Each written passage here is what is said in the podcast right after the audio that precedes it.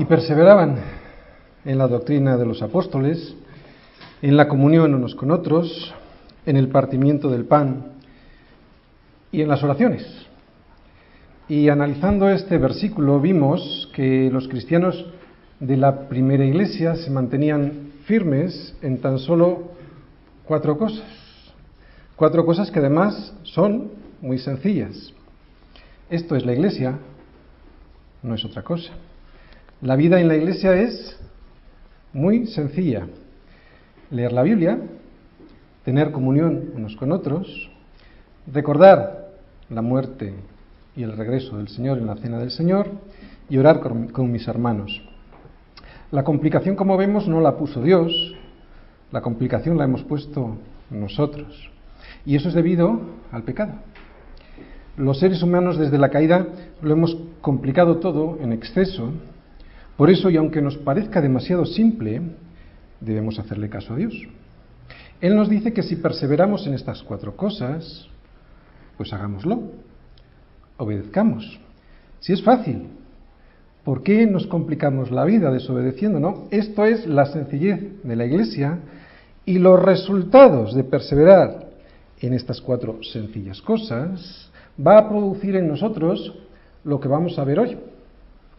Por lo tanto, los resultados de la sencillez en la iglesia. Hechos 2 del 43 al 47. ¿Por qué no son felices muchos cristianos? Vamos a leer. Versículo 43. Y sobrevino temor a toda persona, y muchas maravillas y señales eran hechas por los apóstoles. Todos los que habían creído estaban juntos y tenían en común todas las cosas, y vendían sus propiedades y sus bienes, y lo repartían a todos según la necesidad de cada uno. Y perseverando unánimes cada día en el templo, y partiendo el pan en las casas, comían juntos con alegría y sencillez de corazón, alabando a Dios y teniendo favor con todo el pueblo, y el Señor añadía cada día a la iglesia los que habían de ser salvos. Bien, hoy entre otras cosas vamos a hablar de felicidad. ¿Cómo puedo encontrar la felicidad? Se preguntan muchas personas, ¿no? Incluso muchos cristianos que debían de tener el gozo de la salvación en sus rostros, reflejado en su cara, se hacen esta pregunta, ¿no? Y eso es porque carecen de él, de este gozo. Y eso sabéis por qué es, porque no perseveramos en las cuatro cosas que hemos visto antes y que son muy sencillas, y nos dedicamos a otras cosas que no vienen en la escritura. Versículo 43. Vamos a leer. Y sobrevino temor a toda persona, y muchas maravillas y señales eran hechas por los apóstoles. Primer resultado, temor. Este es el primer resultado de perseverar en el versículo 42, ¿no? Eso es el temor. ¿Qué quiere decir temor? Pastor, ¿no íbamos a hablar de felicidad? Sí. Pero es fundamental, primero, como vemos en este versículo, que está en primer lugar, hablar sobre el temor. Es curioso que lo ponga en primer lugar, ¿de acuerdo? Lo primero que hay que decir es que este temor no es temor a los hombres o a las circunstancias de lo que habla aquí, sino de lo que está tratando de hablarnos es del temor de Dios. El temor de Dios es respeto, respeto de quién es Él y de su soberanía. Él no es cualquiera, y si me dice que algo ha de hacerse, yo he de hacerlo. Y lo he de hacer porque lo sé, porque viene en su palabra. Fijaros, aunque no lo crea, aunque no lo sienta, aunque no lo vea, sé que debe de ser así y lo hago. Eso es temor. Y es un temor que es limpio, como nos dice en el Salmo 19, versículo 9. Es un temor limpio. Produce en mí vida, porque me hace no cometer las imprudencias que mi corazón muchas veces me invita a hacer, y yo eso lo agradezco. Decimos que es un temor limpio, también es un temor santo, porque sé que siempre está delante de mí el Señor, Hay muchas personas que no tienen temor de Dios aunque van a la iglesia. Aún más, hay pastores que montan un circo en el púlpito en el que el payaso principal es el mismo. Eso indica una falta absoluta de respeto a Dios, o sea, que no hay temor de Dios. A nadie que tenga temor de Dios se le ocurre hacerse una broma, por ejemplo, en medio de una reunión de oración, porque tienes plena conciencia de quién es Él y de que estás en su presencia. Lo contrario sería una burla, sería tratarle como a un igual. Y aunque Él nos deja entrar en su presencia y llamarle Abba, como hace un niño pequeño, Abba, o sea, papá, eso no nos permite faltarle al respeto. Si es que hay alguien que no tiene ese respeto, es que esa persona no tiene conciencia de quién es Dios y por lo tanto no tiene temor de Dios. El temor a los hombres o a las circunstancias no produce las mismas consecuencias. Por eso no estamos hablando aquí del temor a los hombres, estamos hablando del temor de Dios, que es limpio y santo. No es un temor santo el temor a los hombres. Por eso ese temor del mundo me lleva a la angustia, a la culpa, a la zozobra, al dolor. El, temor de Dios, sin embargo, produce vida. Decimos que el temor de Dios viene antes que la alegría. Luego vamos a ver por qué. El temor de Dios es el primer resultado de las cuatro cosas que vimos y de las cuales nosotros debemos poner el empeño para perseverar, ¿no? Porque cuando uno persevera en ellas, o sea, cuando uno persevera en la doctrina de los apóstoles y en la comunión unos con otros y en el partimiento del pan y en las oraciones, entonces es cuando viene el entendimiento de quién es Él y de quién soy yo. Y eso provoca en primer lugar temor de Dios, que como, como hemos dicho es respeto. Te lo voy a poner con un ejemplo bíblico. ¿no? Vamos a hablar del temor de Dios poniendo un ejemplo bíblico y de lo que ocasiona este temor de Dios limpio y santo. En Lucas 5, vamos a ir a Lucas 5, vemos que el Señor estaba enseñando a la gente desde una barca y cuando terminó le dijo a Pedro algo. Vamos a leerlo. Lucas 5, versículos del 4 al 11. Dice así. Cuando terminó de hablar, dijo a Simón, boga mar adentro y echad vuestras redes para pescar. Respondiendo Simón le dijo, Maestro, toda la noche hemos estado trabajando y nada hemos pescado, mas en tu palabra echaré la red. Y habiéndolo hecho, encerraron gran cantidad de peces, y su red se rompía. Entonces hicieron señas a los compañeros que estaban en la otra barca para que viniesen a ayudarles, y vinieron y llenaron ambas barcas, de tal manera que se hundían. Viendo esto, Simón Pedro cayó de rodillas ante Jesús diciendo, Apártate de mí, Señor, porque soy hombre pecador.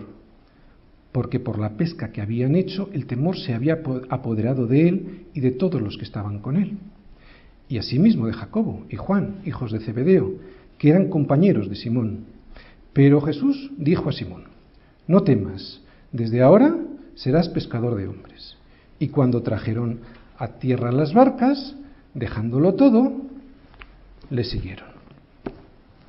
Jesús no le había dicho nada, ni le había regañado, ni le había dicho que era un pecador. Sin embargo, Pedro, al darse cuenta de quién tenía delante, se, arrodilló, porque le vino temor. Y eso ocurrió porque fue consciente de quién estaba delante de él. ¿no? Eh, y ese temor, que vuelvo a repetir, no es el temor del mundo, produce paz.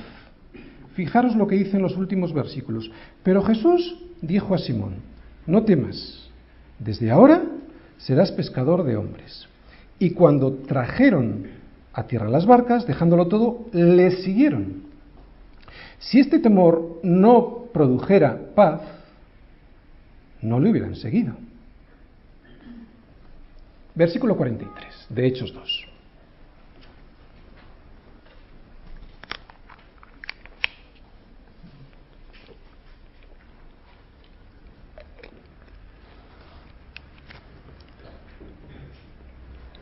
Leemos. Y sobrevino temor a toda persona, y muchas maravillas y señales eran hechas por los apóstoles. Aquí vemos el segundo resultado, ¿vale? Hemos visto temor, el segundo es maravillas y señales. ¿Quién no quiere hacer grandes maravillas y señales? Mucha gente, ¿no? Todos los cristianos lo desearían. Pero no las vamos a hacer si no perseveramos en Hechos 2.42. O sea, en las cuatro cosas que hemos visto el domingo pasado. Maravillas son cosas que puedes hacer, con las cuales dejas al de enfrente boquiabierto, maravillado, extasiado de lo que está ocurriendo, sin habla, ni se lo cree. ¿Te imaginas la maravilla que sería que Menganito dejara ese trabajo que le impide tener una relación correcta con Cristo? ¡Wow! Yo me quedaría maravillado. Ya han ocurrido maravillas así en nuestra iglesia. ¿eh? ¿Te imaginas la maravilla que sería que fulanita dejara de criticar a sus hermanas porque está practicando la comunión, perdón, la oración comunitaria? ¡Wow! Yo no me lo creería. Me dejaría con la boca abierta, sería una maravilla. ¿Te imaginas la maravilla que sería que Menganita, a la que le gustaría hacer muchos milagros, pudiera dejar una relación en yugo desigual? Pues eso sería un milagro. Demostraría que el poder de Dios vive en ella y le demostraría a su novio que ella es una persona íntegra y con un corazón no dividido, o sea que pone toda su confianza en Dios. ¿Te imaginas la maravilla que sería que este pastor pidiera perdón públicamente por haber tratado sin amor a alguien en la congregación? ¡Wow! ¡Qué maravilla! Yo tampoco me lo creería, ¿no? Así que a veces pedimos maravillas como si la iglesia fuese un circo en vez de tratar de ser llenos del Espíritu Santo. ¿Y recordáis lo que dice Efesios 5? Desde el versículo 19, 18 más bien, hasta el final, incluyendo el capítulo 6, ¿no? No los vamos a repetir, los vimos hace dos domingos en la predicación, el resultado de una verdadera predicación. Bueno, pues esas maravillas y esas señales las conseguiremos, ya que serán producto de perseverar en las cosas que vimos en Hechos 2, 42, y no desear perseverar en otras cosas que pudieran aparentar más espectaculares. Y estas maravillas y señales hay que recordar que tienen un objetivo, y es sorprender, dejar estupefactas a las personas para, y este es el objetivo, que puedan llegar a Cristo. Por lo tanto, las maravillas y señales no son un fin en sí mismo, son un medio por el cual Dios quiere que llevemos a las personas a Cristo y proceden de la obediencia a su palabra y en definitiva proceden de la obediencia de Hechos 2.42 de perseverar en estas cuatro cosas. Versículo 43. Y sobrevino temor a toda persona, y muchas maravillas y señales eran hechas por los apóstoles. Por los apóstoles significa que serán hechas a través de. Esto se entiende mejor en inglés o en griego. No es que las hagamos nosotros, sino que las hace, las hace Dios a través nuestro, ¿no? Somos canales, vías por las cuales desciende las maravillas y las señales de Dios hacia los demás. Versículos 44 y 45.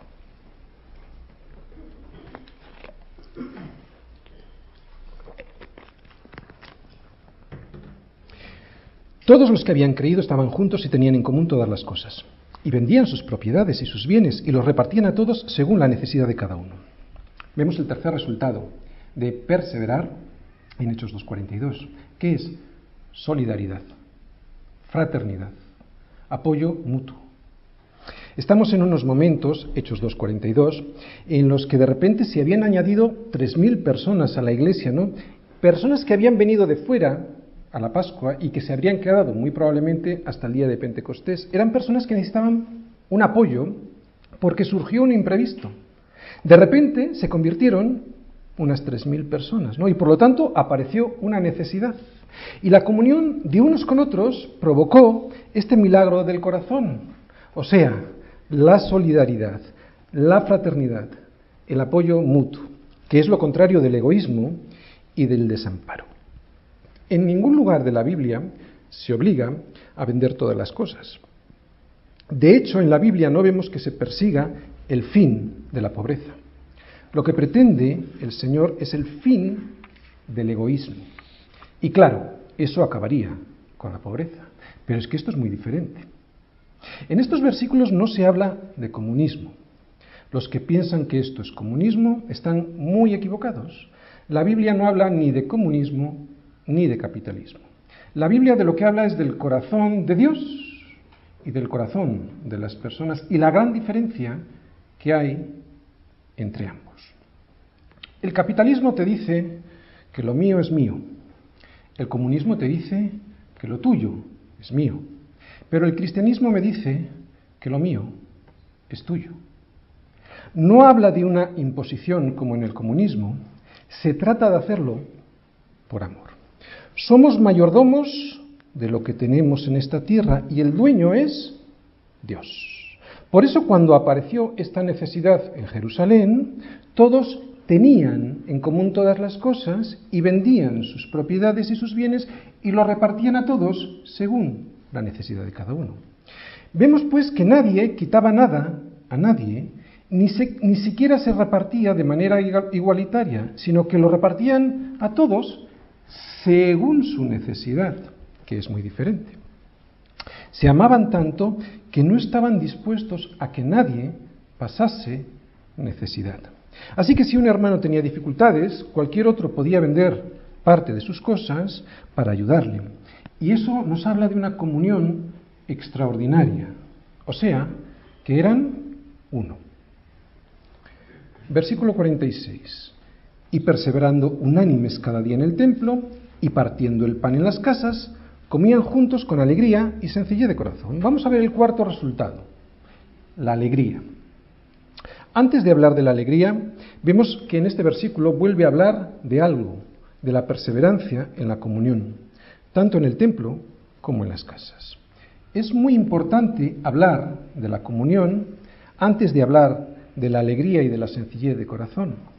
Todo el mundo busca la felicidad, pero es evidente que nadie ha encontrado en este mundo la fórmula mágica que consiga que la gente sea feliz. Sin embargo, vemos a estos cristianos de hechos que sí, parece que han encontrado la felicidad. Así que hoy vamos a intentar averiguar cómo consiguieron ¿no? esta felicidad. Y resulta que lo primero que vemos es que habían abandonado el mundo. ¿Os acordáis? Se añadieron a la iglesia, se habían separado del mundo. No decíamos que se separaban del mundo físicamente, sino que se habían separado de su sistema de valores. Se habían añadido a la iglesia. Y es que el mundo, o sea, su sistema de valores, eh, consigue alejarte de tu propósito eterno, el propósito que Dios ha ideado para ti. Y eso te lleva a que seas profundamente infeliz. Lo vuelvo a repetir porque este es el inicio de entender la felicidad en el cristiano. El mundo, paréntesis, su sistema de valores, pretende y consigue y con muchos cristianos también, que te alejes del propósito eterno para el cual Dios te ha llamado. Y eso, cuando tú te alejas de ese propósito, te hace profundamente infeliz. Yo siempre pongo un ejemplo, me lo habéis oído muchas veces, pero lo voy a repetir porque es un ejemplo que creo que se entiende muy bien. No sé si es porque he tenido perrito y el perrito a mí me ha enseñado mucho, muchas cosas. Y nosotros ya sabemos que los seres humanos eh, pues hacemos esto mezclas ¿no? con los perros para conseguir perros de determinada raza que hagan ciertas cosas. Hemos conseguido, por ejemplo, perros de caza o perros pastores. ¿no? Y si yo tengo en mi casa un perro que es, por ejemplo, de caza y lo tengo como perro faldero, ese perro puede estar muy descansado en casa, pero será profundamente infeliz. Porque ese perro no está siendo usado para el propósito para el cual fue creado, cazar. Si yo a ese perrito, en vez de tenerle en casa todo el día aburrido, aunque está muy descansado, le saco a cazar, cuando vuelva estará francamente cansado, sin duda, pero estará feliz porque ha cumplido el propósito para el cual fue diseñado. Este ejemplo tan sencillo nos va a hacer entender muy bien todo lo que quiere decir este versículo. Y es en la iglesia donde hay que perseverar unánimes en estas cosas de Hechos 2.42 para que después, cuando entendamos qué es lo que quiere Dios para nuestras vidas, podamos ponerlo en práctica. Por eso es en la iglesia donde se empieza a perseverar, a poner en práctica el propósito que tiene Dios, ¿no? Pero claro, hay un problema. ¿Cuál es la iglesia que normalmente el, mundo conoce? Desde luego no se parece mucho a esta iglesia de Hechos 2. Por eso nosotros queremos ir a Hechos 2, o sea, a la iglesia primitiva, para ver qué es lo que tenemos que abandonar en nuestra práctica eclesial y qué es aquello que tenemos que recuperar y que vemos aquí, para poder llegar primero a obedecer a Dios y por eso tener la felicidad en este mundo también. Yo estoy seguro que las iglesias que ponen en práctica la sencillez que vemos aquí en el versículo 42, desechando todo lo accesorio que durante tanto tiempo se nos ha adherido en la iglesia cristiana, son iglesias que pueden obtener los resultados que estamos viendo aquí. Y hasta ahora hemos visto temor de Dios, hemos visto maravillas y señales y también hemos visto solidaridad, fraternidad, apoyo. Y ahora estamos viendo la alegría, aunque no hemos entrado todavía en ello y perseveraban en la doctrina de los apóstoles. Vuelvo a leer esto, ¿sabéis por qué? Porque es muy importante para explicar la felicidad, no sacarla de su contexto. Vamos a ver cuál es el contexto de esta palabra, alegría, para ver exactamente y entender mejor esta palabra. Y perseveraban en la doctrina de los apóstoles, en la comunión unos con otros, en el partimiento de pan y en las oraciones. Y sobrevino temor a toda persona, y muchas maravillas y señales eran hechas por los apóstoles. Y es que, como os he dicho antes, la alegría procede, en primer lugar, del temor de Dios. Algo que al mundo le parece una locura, ¿no? Porque, ¿cómo puede proceder la alegría de algún temor, ¿no? Y sin embargo, la Escritura nos dice que es la base correcta sobre la cual basar la verdadera alegría. La alegría del mundo es muy diferente a la alegría del cristiano, porque no tiene en cuenta el temor de Dios. Y fíjate, es una alegría que no tiene límites, no quiere que le pongan límites, por eso te trae la desgracia. Nunca el libertinaje traerá la felicidad. Y Dios nos pone límites, como un papá le pone límites a su niño, porque nosotros no tenemos control ni de nuestros deseos, y eso siempre provoca infelicidad. Terminamos en el desastre. ¿Cuántos de nosotros en nuestra experiencia, al no tener límites y estar solo sometidos a nuestros deseos, hemos terminado con nuestra vida hecha girones? Porque no hemos tenido, en primer lugar, la base necesaria para que la felicidad fuera la correcta, el temor de Dios. Temor de Dios y alegría mezclados. Pues sí, porque eso trae un control, una santidad y una profundidad que son necesarias para que la alegría, la verdadera alegría, no sea algo superficial, no sea algo artificial. Es una alegría que procede de Dios y no del mundo, o sea, de las cosas de este mundo, o sea, de las circunstancias que nos rodean. Vamos a examinar la alegría según el mundo y según Dios. ¿Para qué?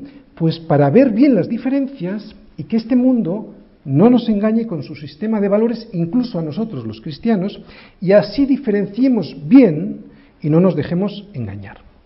La falsa alegría, la del mundo, procede en primer y último lugar de las circunstancias externas. Y sin embargo, la verdadera alegría, la de Dios, procede en primer lugar, como acabamos de decir, del temor de Dios. Vamos a ver la primera, en el mundo. Mira, en el mundo no puedes encontrar la felicidad sin algún tipo de droga. O sea, que depende de las circunstancias externas. El ejemplo típico es la bebida, pero vamos a poner algún otro ejemplo. Cuando una persona no es feliz sin beber, sin comprar, sin salir, sin fiestas, sin ocio, se está confesando dependiente de algo externo para ser feliz. Pero claro, esta felicidad es artificial, ya que solo consigue que te olvides temporalmente de tus problemas. Y cuando regresa la conciencia, tienes que volver a beber volver a salir a comprar, volver a salir al ocio, volver a las drogas, para volver a tener esa felicidad artificial y así constantemente en un círculo vicioso que cada vez se cierra más, terminando siendo una cárcel. Todo esto, esta felicidad del mundo, es como una droga tranquilizante que te quita la ansiedad momentáneamente, pero que no desaparece. Te engaña y no te libera. Para mantener ese nivel de alegría, fijaros qué importante es esto, entenderlo. Para mantener ese, ese, nivel de alegría, y lo pongo entre comillas, hay que gastar cada vez más dinero, cada vez más tiempo en estas cosas accesorias y que vemos que nunca aparece elemento fundamental de la verdadera felicidad. O sea, el temor de Dios. No solo no aparece en estas personas que tienen en lo accesorio su fundamento de la felicidad, sino que cuanto más tiempo pasa, menos posibilidades hay de que este temor de Dios aparezca. El gran problema de esta alegría, entre comillas, es que proporciona una felicidad pasajera y superficial. Y además, cada vez demanda más energía externa. O sea, cada vez más dinero, cada vez más tiempo, cada vez más drogas para satisfacer algo que tú has creado, que es un monstruo que no tiene fin. El resultado de esta ecuación es claro. Fijaros si es sencillo. Toda la alegría que te proporciona este mundo desaparece en cuanto desaparece aquello que la sustenta. ¿Qué era lo que lo sustentaba? Por ejemplo, desaparece el dinero, no puedes pagarte el cine, no tienes tiempo para gastar o incluso no tienes ya salud, entonces ya no tienes alegría, ya no tienes placer, ya no eres feliz. Se acabó aquello externo que lo sustentaba, se acabó la felicidad. Con Cristo. La alegría del cristiano no está basada en las cosas externas, en las circunstancias. Por eso es más que una simple alegría, es un gozo profundo y no es superficial. Esta alegría está basada en el gozo de la salvación e incluye el elemento que hemos visto en primer lugar. Dos puntos. El temor de Dios. Esta alegría viene de Dios mismo y es un anticipo de la alegría, del gozo que nos proporcionará estar ante la gloria de Dios mismo. Y eso es lo que están experimentando estos cristianos que vemos en Hechos 2 cuando estaban reunidos en el templo y en las casas, teniendo comunión unos con otros. Una alegría que no depende ni siquiera de la persecución, ni de la prisión, ni de la cercanía de la muerte, como vamos a ver que les ocurre a estos judíos, a estos apóstoles, ¿no? El mismo Pablo dice, sé vivir humildemente, sé tener abundancia en todo.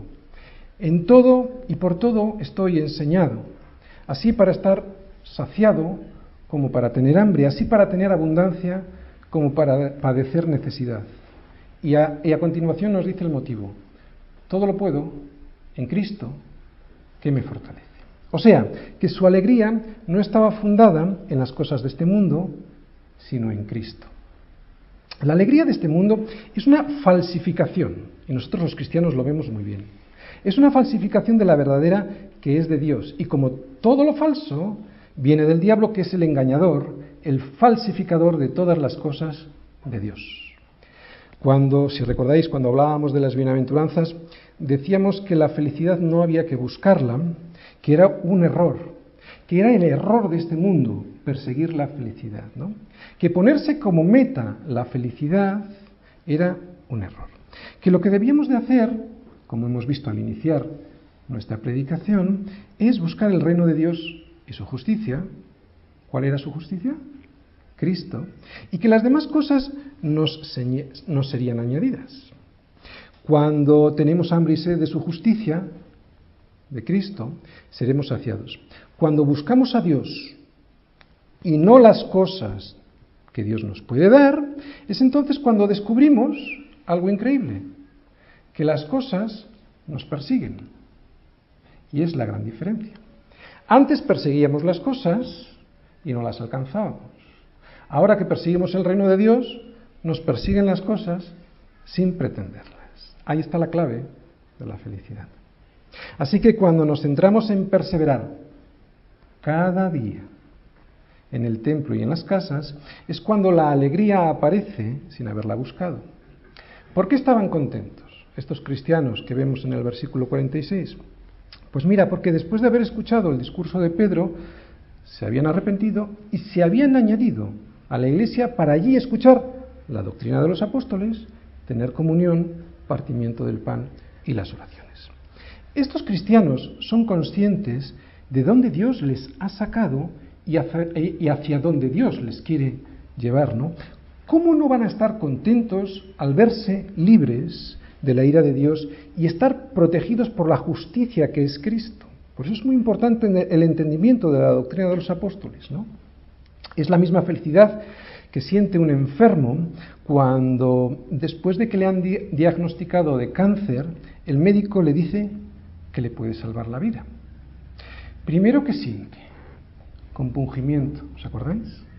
Un compungimiento, un dolor al saber la noticia, pero inmediatamente siente una liberación al escuchar la noticia de que puede ser sanado y eso produce una alegría, una alegría que quiere compartir con los demás.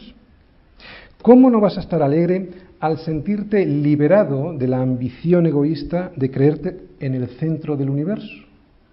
Intentar satisfacerte tú sobre todas las cosas provoca una angustia, un vacío, una nadedad, no sé cómo decirlo, que te lleva a la infelicidad. Esto es lo contrario de saber que hemos sido liberados. Y nosotros sabemos esto y además podemos proclamar que todo es de Él, por Él y para Él. Por eso nosotros desaparecemos del centro y en el centro está Cristo. Es en la iglesia, en la asamblea, esto es iglesia, de los discípulos del Señor, donde está su espíritu, ¿vale? Como nos dice Pablo, y donde está el espíritu del Señor, allí que hay libertad. Somos libres porque ya no dependemos de las cosas del mundo. O sea, ya no dependemos de sus circunstancias, de lo que nos ocurra alrededor. Somos libres porque no tenemos temor, temor del mundo. Y no lo tenemos porque suceda lo que suceda, nosotros sabemos que somos del Señor y sabemos a dónde nos lleva el Señor.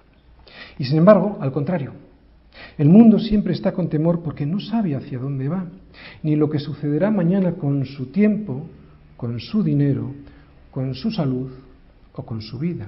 Y como toda su felicidad depende de eso, y eso no lo tiene seguro nunca, pues le entra un temor permanente que hace que esté siempre infeliz. Por eso le compran al mundo todas estas cosas, ¿no?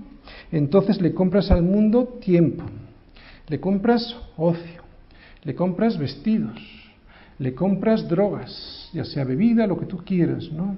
Un coche cada vez más moderno o una casa en la playa.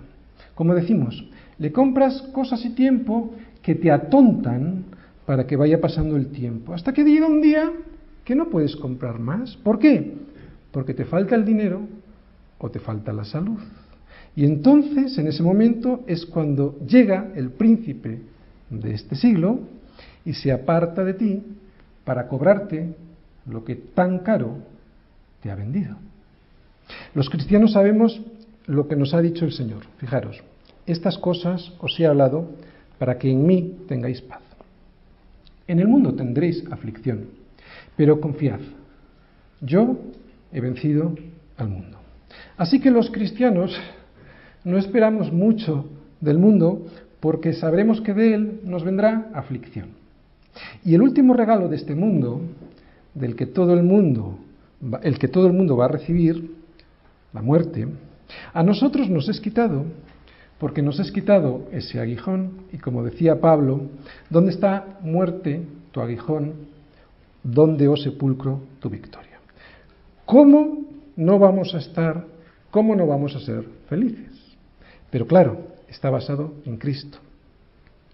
Vamos al quinto resultado.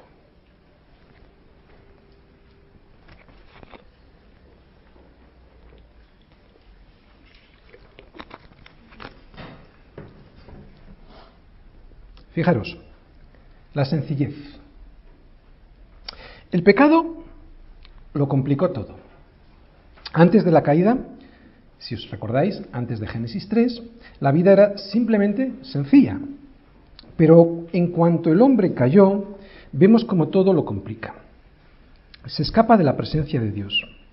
Y esto en sí mismo ya es una complicación. Para solucionar esto, miente. Y con esa mentira pretende salvar la situación y lo que consigue es lo contrario, complicarlo todo aún más. Comienza a construir ciudades, gobiernos para organizar esas ciudades, jueces que controlen los gobiernos de esas ciudades. Y al final terminamos con la vida completamente, y aquí está el, detalle, ¿de acuerdo? Completamente fragmentada, completamente dividida, y eso es todo lo contrario de la sencilla. Y sin embargo, la vida en la iglesia, como hemos visto en Hechos 2.42, es muy sencilla, sin complicaciones, sin fragmentar. Este versículo 46 que estamos viendo habla de que comían juntos con alegría y sencillez de corazón. ¿Qué es un corazón sencillo? Pues ya lo vimos al ver las bienaventuranzas. Es un corazón puro, de una sola pieza, sin dobleces, que no está compuesto por varios fragmentos, divididos en fidelidades diferentes. Esto es un corazón sencillo, o sea, alguien que no desea a Dios y a las riquezas, por eso decimos que es un corazón de una sola pieza, que no tiene dobleces, que no está fragmentado en diferentes fidelidades contrapuestas entre sí. La sencillez, un corazón unido en una sola dirección. La complicación, un corazón fragmentado en diferentes fidelidades. Eh, es muy curioso, ¿no? Cómo el ser humano puede controlar los elementos naturales que le rodean y sin embargo es incapaz de controlarse a sí mismo. Y es que esto es el resultado del pecado en, nuestras vidas, ¿no? Que complicamos todo.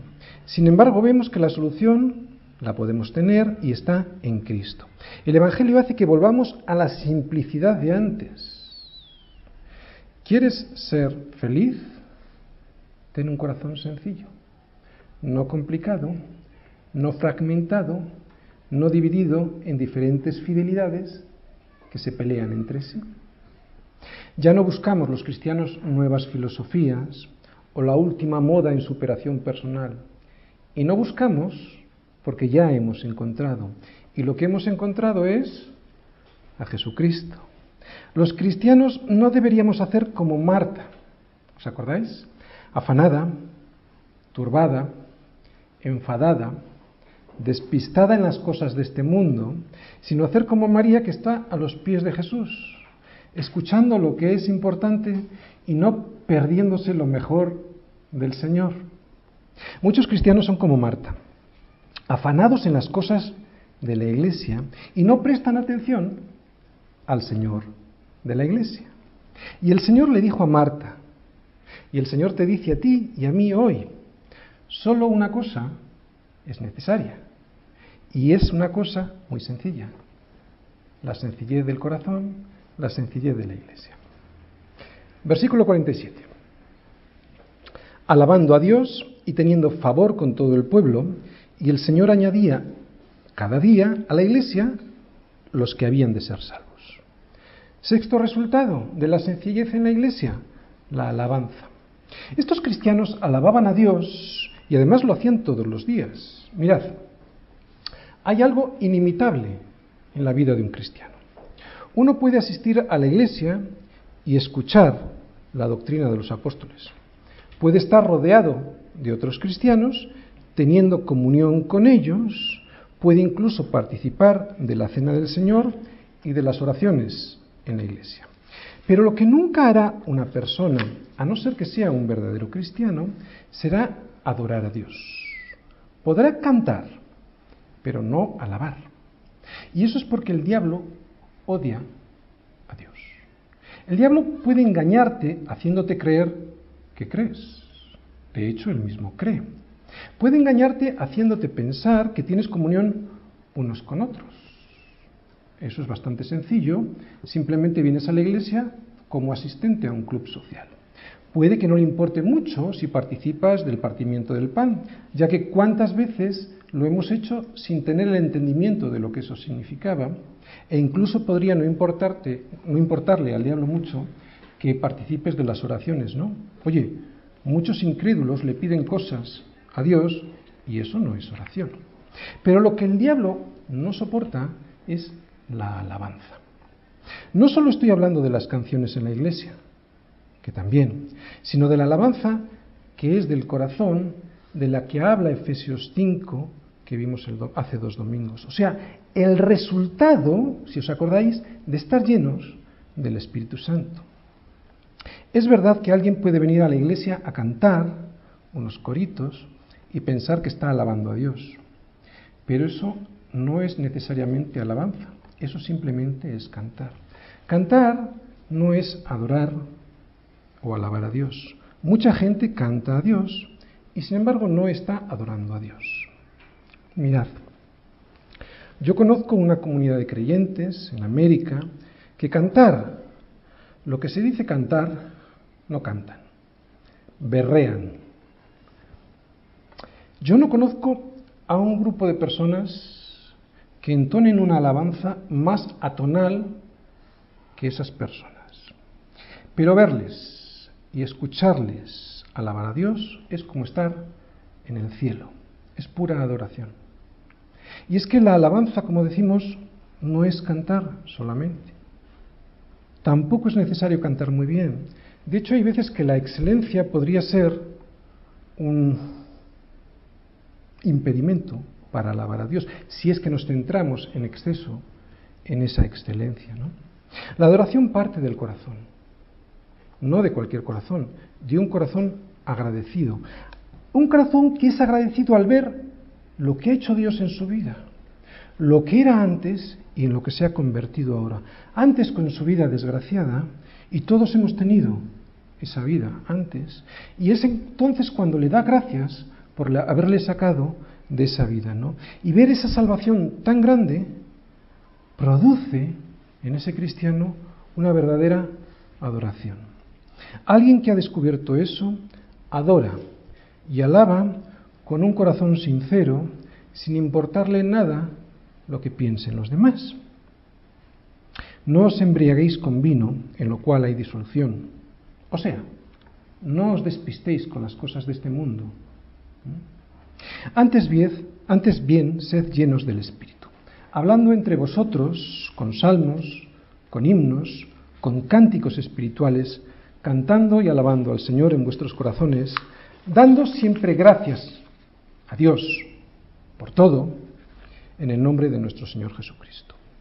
Un corazón así, que como vimos en Efesios 5 es un corazón lleno del Espíritu Santo, es un corazón que alaba de verdad. Y estos creyentes que vemos en Hechos 2 acababan de recibir la llenura del Espíritu Santo. Así que las razones, los motivos por los cuales debemos alabar a Dios son, como ya acabamos de decir, en primer lugar, porque nos ha salvado.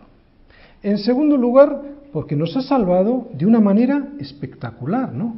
Increíble. Que el Creador se haya entregado por mí para salvar a esta criatura que no lo merece, es una salvación que además es espectacular.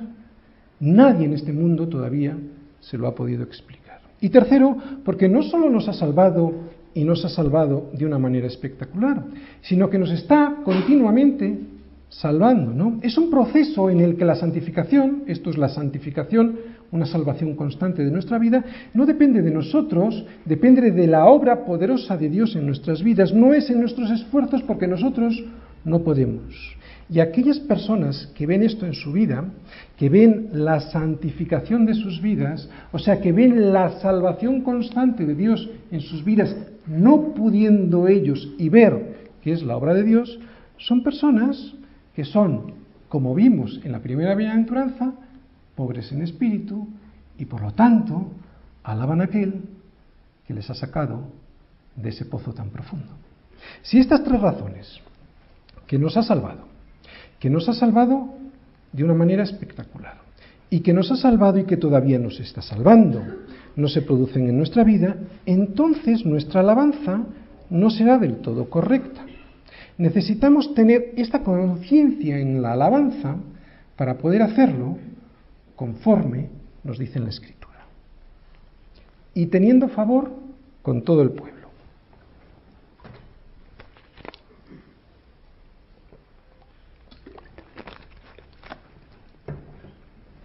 Fijaros, aquí vemos el, séptimo resultado.